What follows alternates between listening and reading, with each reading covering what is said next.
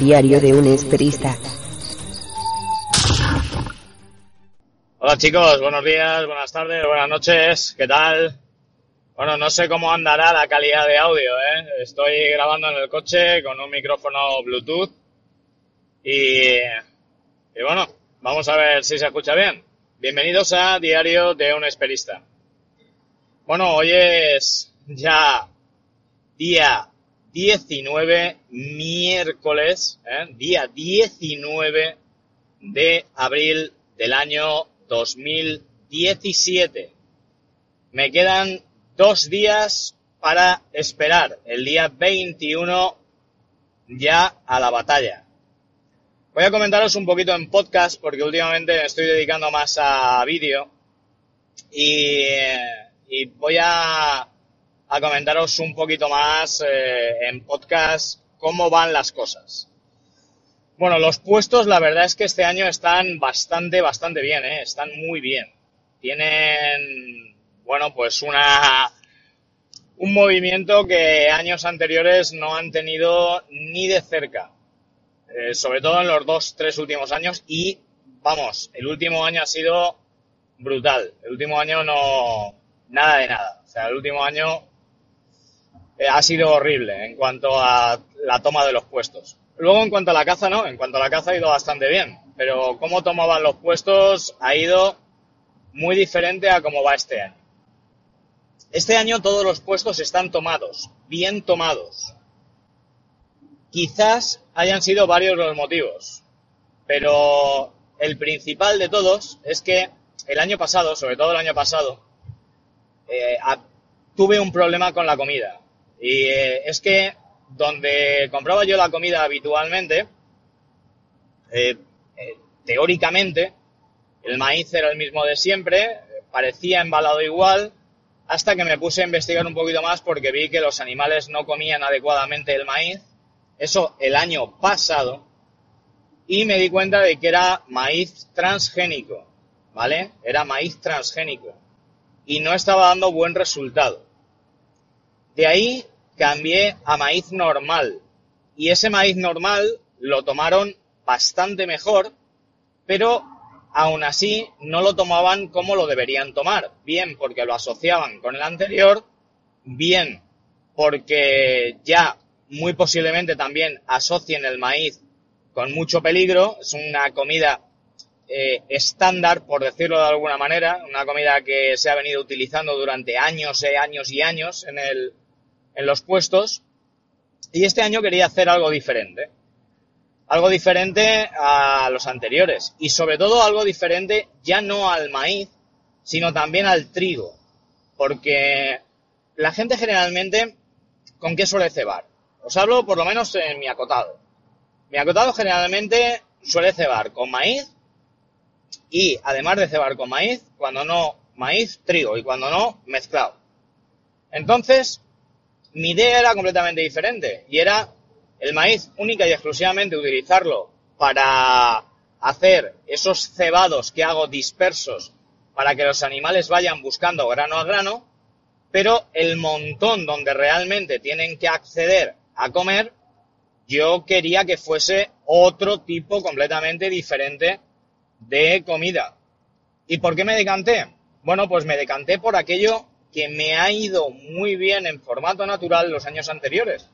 Y es que los años anteriores las siembras que yo he realizado han sido siembras mezcladas de avena y trigo y los animales, los jabalíes, a la avena entraban de cabeza. Cuando la avena estaba en su punto, entraban de cabeza.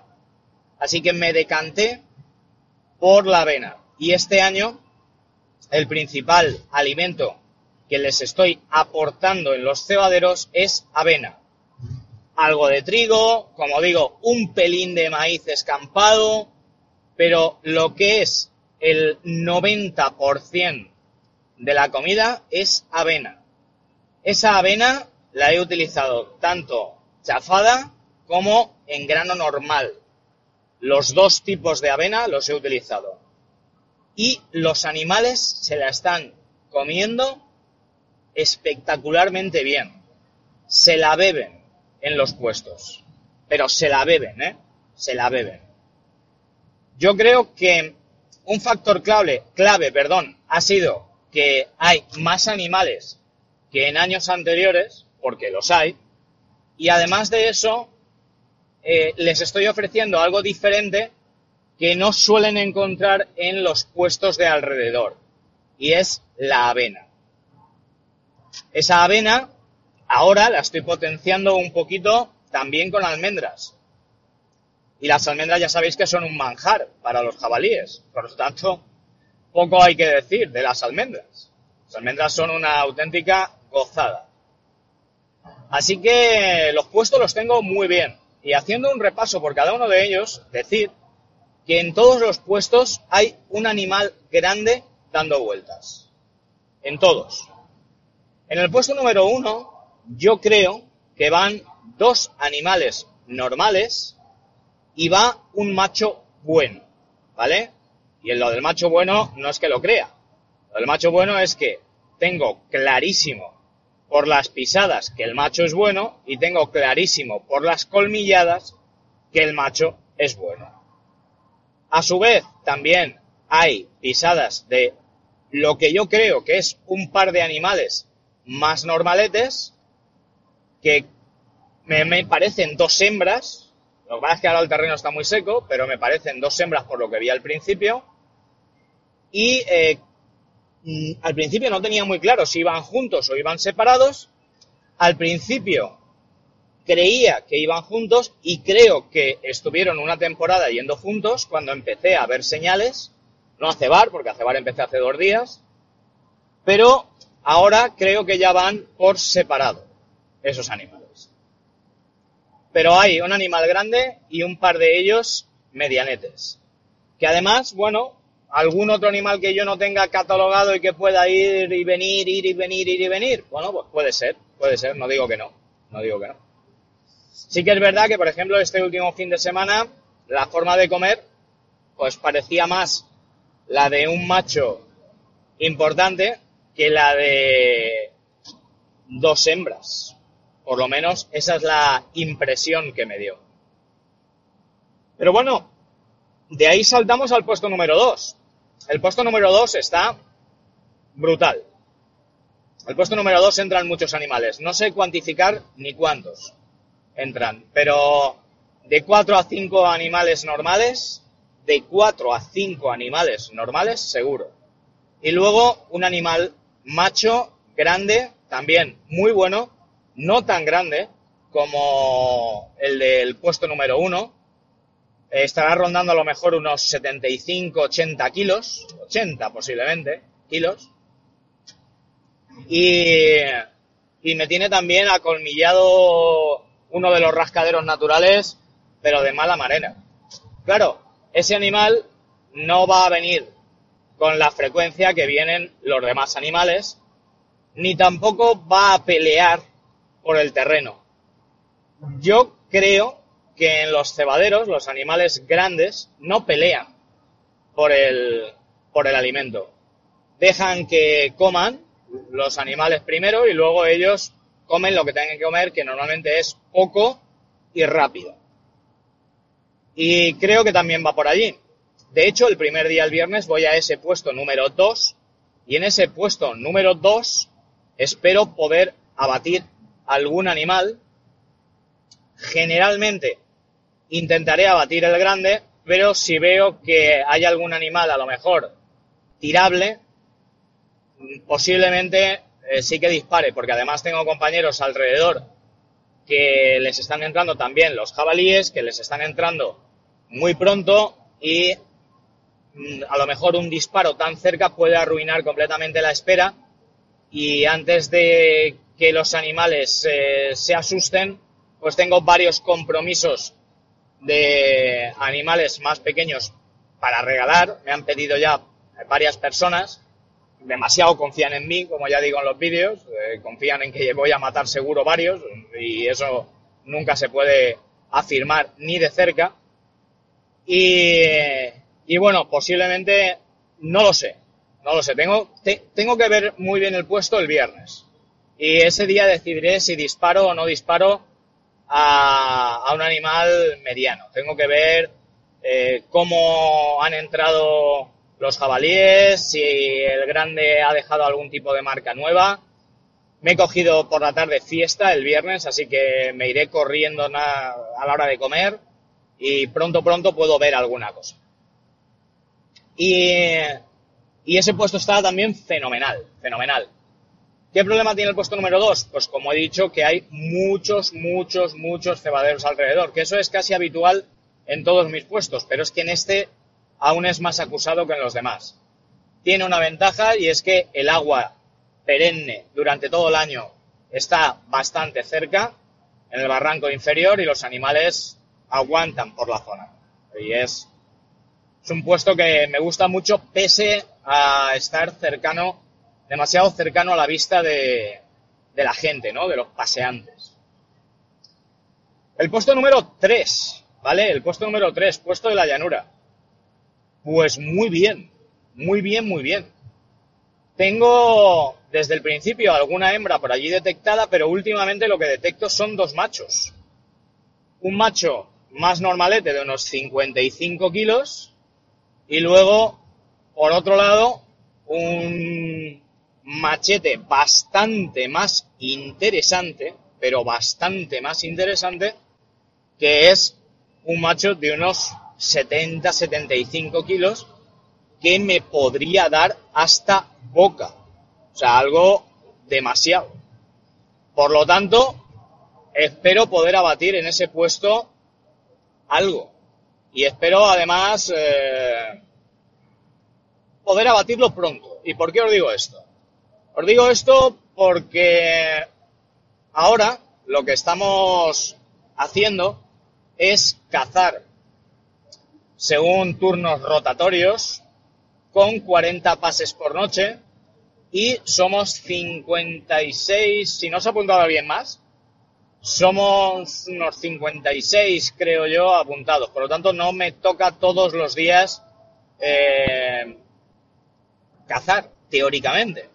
Así que lo que intentaré será que me toque en este puesto que está en de las dos partes subdivididas del coto, eh, pues poder cazar antes de lo habitual. Un segundito que me ha llegado una notificación y no sé si esto... A ver, eh, ya está. Eh, bueno, como os digo, como no tengo muy claro eh, si me va a tocar todos los días, o en el caso de que me toque todos los días o varios días, a lo mejor me va a tocar pronto el número 3, pues a mí me interesa ese número 3, pues tenerlo bien preparado, y de hecho lo tengo. Tengo un par de machos ahí localizados y me gusta. El puesto es muy bueno y solamente me tiene que acompañar el tiempo. ¿eh? Luego, el puesto número 4, puesto de los palomos. Bueno, pues en la primera ronda no lo he apuntado pero es un puesto que en las últimas dos semanas y media, tres semanas casi, bueno, lo llevan espectacularmente bien, pero espectacularmente bien. Las huellas que yo tengo avistadas son de un animal bastante normalete, unos 60 kilos, machete.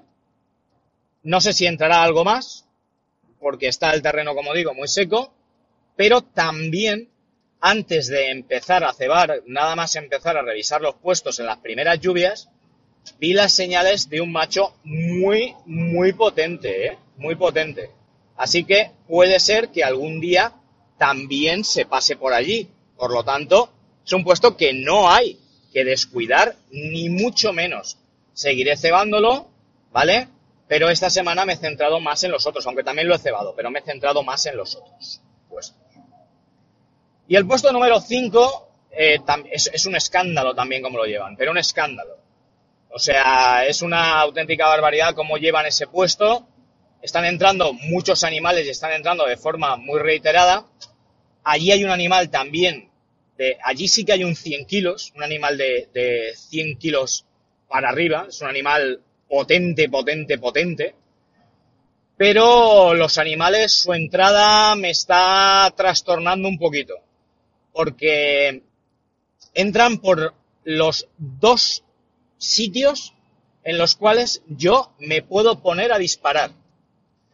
Un día entran por un sitio, otro por otro, todo depende, imagino y entiendo del aire y será echar una moneda precisamente al aire el día que vaya a esperar ponerme en uno de los lados o en otro de los lados de la siembra para poder esperarlos y cruzar los dedos para que los animales atiendan a sus instintos naturales y vayan por donde va el aire y no por donde estoy yo. Aunque bueno, he visto un tercer puesto que puedo colocarme de malas maneras, disparando un poco forzado, pero puedo colocarme. Lo que pasa es que estoy a 25-30 metros, muy cerca de la comida y muy forzado el disparo. No me gustaría, pero bueno, podría ser una alternativa también. Así que, así es como están ahora mismo los puestos. Están muy bien, todos los puestos están tocados y en cualquiera de los puestos que nos pusiéramos a esperar, yo tendría ilusión porque algo pudiese entrar. Así, directamente. Espero tener suerte el primer día, espero que vosotros escuchéis que tengo suerte y espero también poder grabar un vídeo e incluso un podcast de la primera espera que os interese a todos. Así que nada chicos, ya me despido de vosotros. No tengo mucho más que comentaros, simplemente recordaros los métodos de contacto.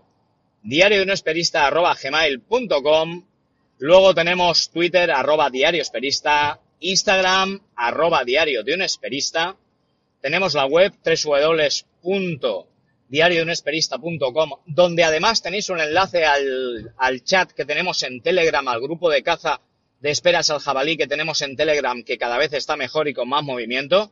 Os aconsejo que os paséis y os apuntéis en Telegram, una aplicación fantástica. Y eh, poquito más, ¿eh? tenéis los métodos de contacto, tenéis, os he contado un poquito cómo está todo. Así que vamos a cruzar los dedos y vamos a encomendarnos a la diosa Diana. Chao, chao.